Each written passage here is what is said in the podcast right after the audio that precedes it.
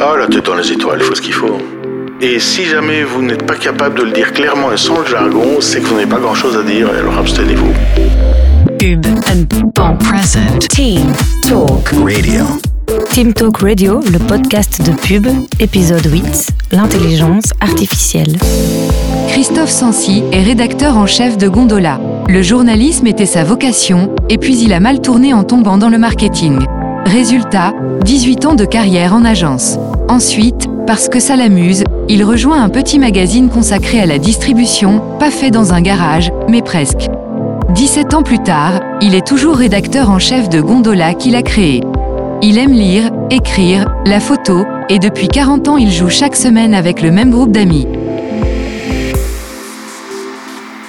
Bienvenue dans Team Talk Radio, le podcast de Pub Magazine dans lequel on parle de tout, mais surtout de créativité et d'innovation. Cet épisode est consacré à l'intelligence artificielle. Christophe, bonjour, merci d'être avec nous aujourd'hui. Bonjour Astrid. Alors on parle beaucoup d'intelligence artificielle et c'est normal, comme vous me l'avez dit juste avant cet enregistrement, c'est un sujet vertigineux. Christophe, commençons par le retail. À Gand, par exemple, la chaîne de supermarchés OK a lancé un nouveau concept de magasin euh, libre-service où les clients peuvent se rendre 24 heures sur 24 et 7 jours sur 7. Quelles solutions d'IA finalement sont déjà en place dans ce secteur et est-ce que cet exemple est révolutionnaire? Il est pas révolutionnaire, c'est une primeur en Belgique. C'est le résultat d'un choc qui a traversé tout le retail alimentaire quand Amazon a lancé Amazon Go, qui était la même formule pour finir, pouvoir aller faire ses courses dans un magasin sans plus devoir passer aux caisses, simplement s'identifier. Et puis il y a un système de caméra qui repère tous vos faits et gestes dans le magasin, voit ce que vous prenez dans les rayons, mettez dans votre panier, voit aussi si vous le remettez en rayon d'ailleurs pour vous le déduire du panier, et puis vous débite automatiquement quand vous sortez, plus besoin de passer par la caisse. Alors quand c'est sorti, euh, ça a été un choc pour tous les commerçants alimentaires dans le monde entier. Ils se sont dit, si Amazon un jour décide de venir sur nos marchés avec ce genre de formule et qu'on n'a pas travaillé ça, on est mort. Alors, Amazon n'est pas venu partout. Ils sont été en Angleterre, ils ont développé ça en Angleterre, ils n'ont pas développé que ça. Ils ont racheté Whole Foods. Ils ont d'autres stratégies aujourd'hui que celle de vouloir à tout prix être un supermarché partout dans le monde. Mais on ne sait jamais avec les Américains. Ils ont toujours une vision globale et absolument universelle. Mais tout le monde s'est mis au travail. Tout le monde s'est mis au travail pour développer, pour finir l'équivalent. Et donc euh, Tesco a fait la même chose, Railway a fait la même chose, les retailers français s'y sont mis, et chez nous, ben, Colruyt a été le premier à tirer avec euh, ce magasin gantois, suivi d'un autre euh, de Pilor, et puis nous disent que ça marche pas trop mal et qu'ils ont d'autres projets en vue. Et euh, pour le reste, Aldi aussi a développé un prototype à Utrecht que a été visité l'année dernière et qui n'est pas à l'ordre du jour aujourd'hui par rapport aux besoins spécifiques d'Aldi, mais il n'exclut rien.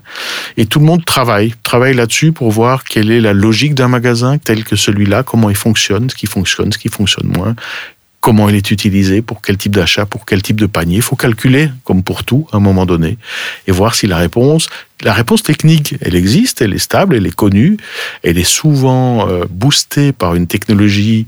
La plupart des, entreprises qui travaillent là-dessus sont des startups israéliennes. Il y a un vrai savoir-faire en Israël autour de ce type de technologie. Donc techniquement, ce n'est pas ou ce n'est plus un problème, c'est un problème de moyens parce qu'il faut une énorme capacité de data mais c'est plus un problème commercial de se dire est-ce que le jeu en vaut la chandelle, est-ce que ça répond vraiment à un besoin, et est-ce que mhm. pour finir, on s'y retrouve? C'est un peu l'état des lieux aujourd'hui. Tout le monde essaye de, de mettre un pied dedans puis de voir ce que ça donne. C'est ça. On a vu aussi le miroir interactif vocal de H&M. on peut le retrouver à Times Square à New York. Donc c'est en collaboration avec Microsoft, H&M et On Barry. C'est Visual Art qui a développé une expérience client totalement basée sur la reconnaissance vocale et faciale. Cette technique donne au miroir le pouvoir de répondre à la demande. Et il s'agit d'une solution vraiment unique. Vous avez parlé d'Israël. Est-ce qu'en Amérique, on a une longueur d'avance, malgré tout? Alors oui et non. Ces applications-là, on les connaît, euh, ce miroir interactif, on le connaît depuis plus de dix ans. Ça a mis même beaucoup de temps à se retrouver euh, concrètement dans le public, parce que quand on allait visiter The Big Show à New York, qui est le grand salon euh, annuel de la technologie commerciale, on va dire, on voyait vraiment des applications telles que celle-là. Est-ce qu'ils ont une longueur d'avance? Alors, ben, comme tous les éléments de technologie, comme les GAFA, comme tout ça, bien sûr, il y a les moyens qui sont là, mais on a des startups euh, ici en Europe et même en Belgique euh, qui font des choses très intelligentes aussi et très intéressantes. Le cas de ce miroir interactif, Il est fascinant parce que ben, tout le monde se projette là-dedans, c'est le cas de le dire, et puis qu'il se combine pour finir avec cette espèce de narcissisme contemporain mêlé de réseaux sociaux. C'est je me projette, je me vois si belle en ce miroir, aussi beau mhm. dans ce miroir, et j'en fais profiter mes connaissances, ça devient viral, ce genre de choses. Donc c'est une espèce d'emballement comme ça. Pour autant, on est encore là dans, pour finir, la face émerger de l'iceberg sur l'intelligence artificielle et du commerce dans les applications qu'on pourrait presque considérer comme du gadget. Euh, je ne pense pas que ce soit là que l'enjeu majeur se trouve. L'enjeu majeur, il est dans les systèmes de gestion, dans la logistique, dans les systèmes de commande, dans la compréhension et la capacité de l'intelligence artificielle à améliorer les choses, améliorer la rentabilité et l'efficacité de la complexité que c'est de gérer aujourd'hui une entreprise dans le commerce. C'est ça, je pense notamment au gaspillage alimentaire. Il existe l'application Smartway, je ne sais pas si vous connaissez. Donc Auchan en France utilise cette application. Est-ce que vous connaissez cette application et est-ce que ça fait partie de ces nombreuses applications qui sont justement euh, pas euh, populaires mais qu'on utilise dans le retail beaucoup, donc la face cachée de l'iceberg? Elle est très intéressante, cette application Smartway. Euh, il y a d'autres projets euh, similaires. Hein.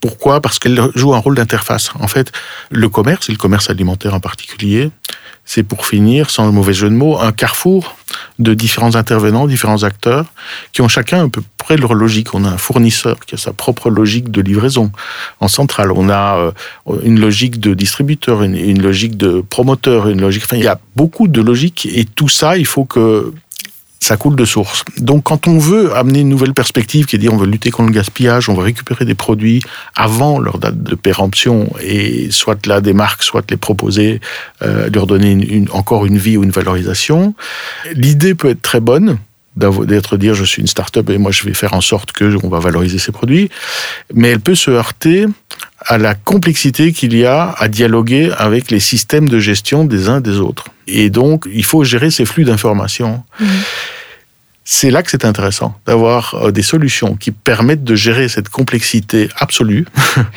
et de faire dialoguer des systèmes qui a priori ne sont pas nécessairement homogènes.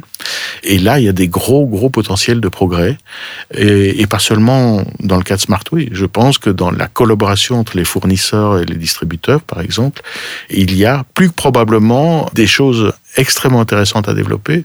C'est la capacité, par exemple, on a beaucoup parlé des problématiques rencontrées dans chez certains distributeurs autour des ruptures. Donc vous allez mhm. en rayon, il y, a, il y a plus de ceci, il y a plus de cela. Alors, je parle pas de la période, bien sûr, Covid, où il y avait plus de papier toilette, etc. Non, euh, vraiment en temps normal. Vous arrivez, tiens, il y a plus de yogourt, il y a plus de tout ça, et c'est pas cette fois-ci parce qu'il y a un litige commercial entre euh, un tel et tel fabricant. Non, vraiment des choses, il y a des ruptures. Alors ça irrite énormément les clients qui peuvent en vouloir à l'enseigne et ça crée un énorme manque à gagner à la fois pour le fournisseur et à la fois et pour l'enseigne.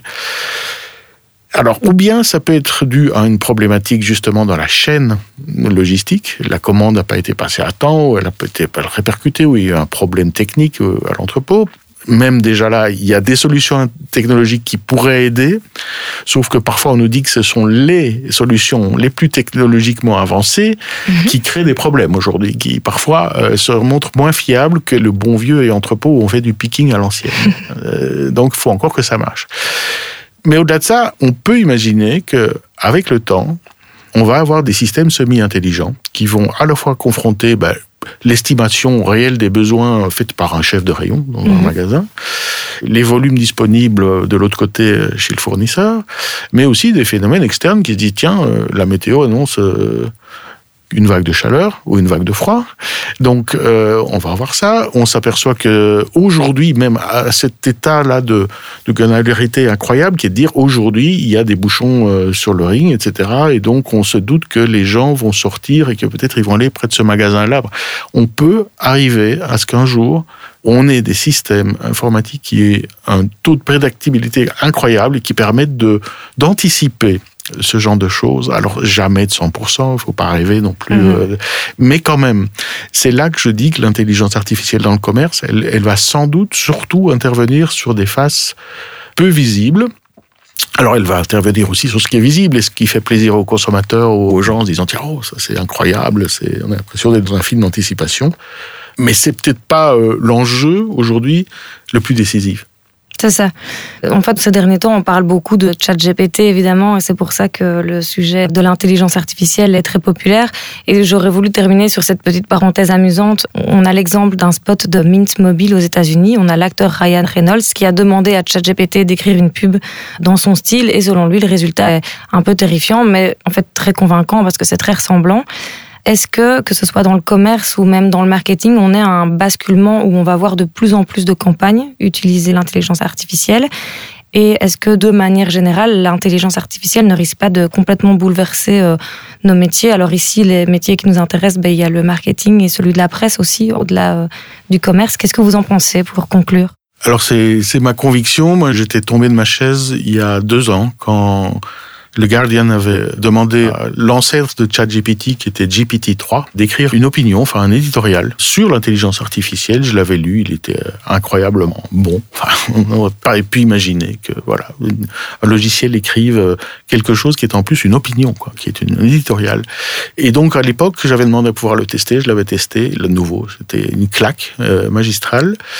Ben là, on, on, continue à avancer et c'est effectivement euh, évident que on ne mesure pas aujourd'hui l'ampleur que ça va avoir, en particulier pour nos métiers, qui sont les métiers d'une part du marketing, euh, même de la mise en page, parce que le même moteur est capable de faire de la mise en page automatique, hein, mais aussi celui de la presse. Et qu'est-ce qui va rester à des gens qui sont euh, des rédacteurs ou, ou, des journalistes ou des traducteurs si jamais euh, 80% des gens se satisfont de mmh. ce résultat-là, avec aussi un danger qui est aussi performant soit euh, cet outil qui est invraisemblable, il ne se base jamais que sur un corpus. Ce corpus est énorme. Ce corpus est très riche et il s'enrichit puisque c'est un système expert. Mais pour finir, le principe, c'est que le résultat va toujours aller dans le sens de ce qui existe et dans le sens de la masse et donc il va être approuvé. On n'aura jamais ChatGPT qui va vous produire un avis discordant à moins que vous lui demandiez de faire un avis discordant. Et donc, dans sa discordance, il va aussi obéir au corpus de ce qu'il est. Et donc, on perd l'intention. On a une forme de pastiche, euh, remarquable, parfait, mais une forme de pastiche. Et je ne suis pas sûr que aujourd'hui, et ça dépasse nos métiers, euh, cette société soit capable, au-delà de la fascination pour la technique ou pour le résultat, de se poser les questions qu'il faut par rapport à pour finir, cette perte de contrôle qui contribue à étouffer le débat en disant, pour finir, euh, voilà, l'outil va reproduire ce qui existe déjà en mhm. mettant des variations, en le faisant remarquablement bien. Et pour finir, il n'y aura plus jamais de voix discordantes, il n'y aura plus jamais quelqu'un qui va casser les codes. C'est l'accident qui est intéressant, puisque c'est la différence qui est intéressante. C'est l'humour aussi. Je pense que là, c'est encore un terrain sur lequel c'est plus difficile, parce qu'on est justement dans la rugosité, dans ce qui n'est pas lisse. Mais c'est un enjeu majeur pour les métiers du marketing, de la communication, de la presse. Et puis tous les autres, en fait, aussi derrière. Euh, ils en sont peut-être moins conscients. Et puis, on est aussi des métiers où euh, on n'a pas vraiment envie, parce que sinon, bah, on n'aura plus grand-chose à faire. Ça posera des problèmes sociaux dans la société tout entière. Et on n'a pas non plus envie de se voir substitué par quelque chose qui, pour finir, est un outil statistique plus qu'un un outil de création. En tout cas, promis, nous n'avons pas utilisé ChatGPT pour, euh, pour préparer ce podcast. Et comme d'habitude, comme dans chaque épisode, nous allons passer maintenant à la rubrique ping-pong où je vais vous poser des questions qui sont des, des dilemmes. Donc, je vous pose les questions très vite et vous répondez très vite euh, en essayant de réfléchir un minimum. Ping, pong. Vous êtes plutôt au supermarché ou épicerie du coin? Les deux, mon colonel. Ça marche pas, mais c'est pas grave. Pas. je vais dire supermarché, j'ai pas le choix. Et dans un supermarché, vous achetez le produit le moins cher ou celui que vous trouvez le plus rapidement? Ni l'un ni l'autre, mais enfin, je vais dire le plus rapidement. Vous êtes plutôt YouTube ou LinkedIn? YouTube. Intelligence artificielle ou bêtise humaine euh, Bêtise humaine, pour finir. Comme moi. Bureau ou télétravail? Je vais dire télétravail. Lire ou écrire? Écrire. Hmm, radio ou podcast? Radio. Vous dites pain au chocolat ou couc au chocolat? Presse en ligne ou presse papier Papier. TV ou Internet Internet. Attention, passé ou futur Passé, parce que le futur, euh, c'est pas trop. Hein. vous, avez, vous avez plutôt les pieds sur terre ou la tête dans les étoiles Ah, la tête dans les étoiles, il faut ce qu'il faut. C'est super. Mais écoutez, pour terminer, je vous présente encore une rubrique qui s'appelle la rubrique Speak No.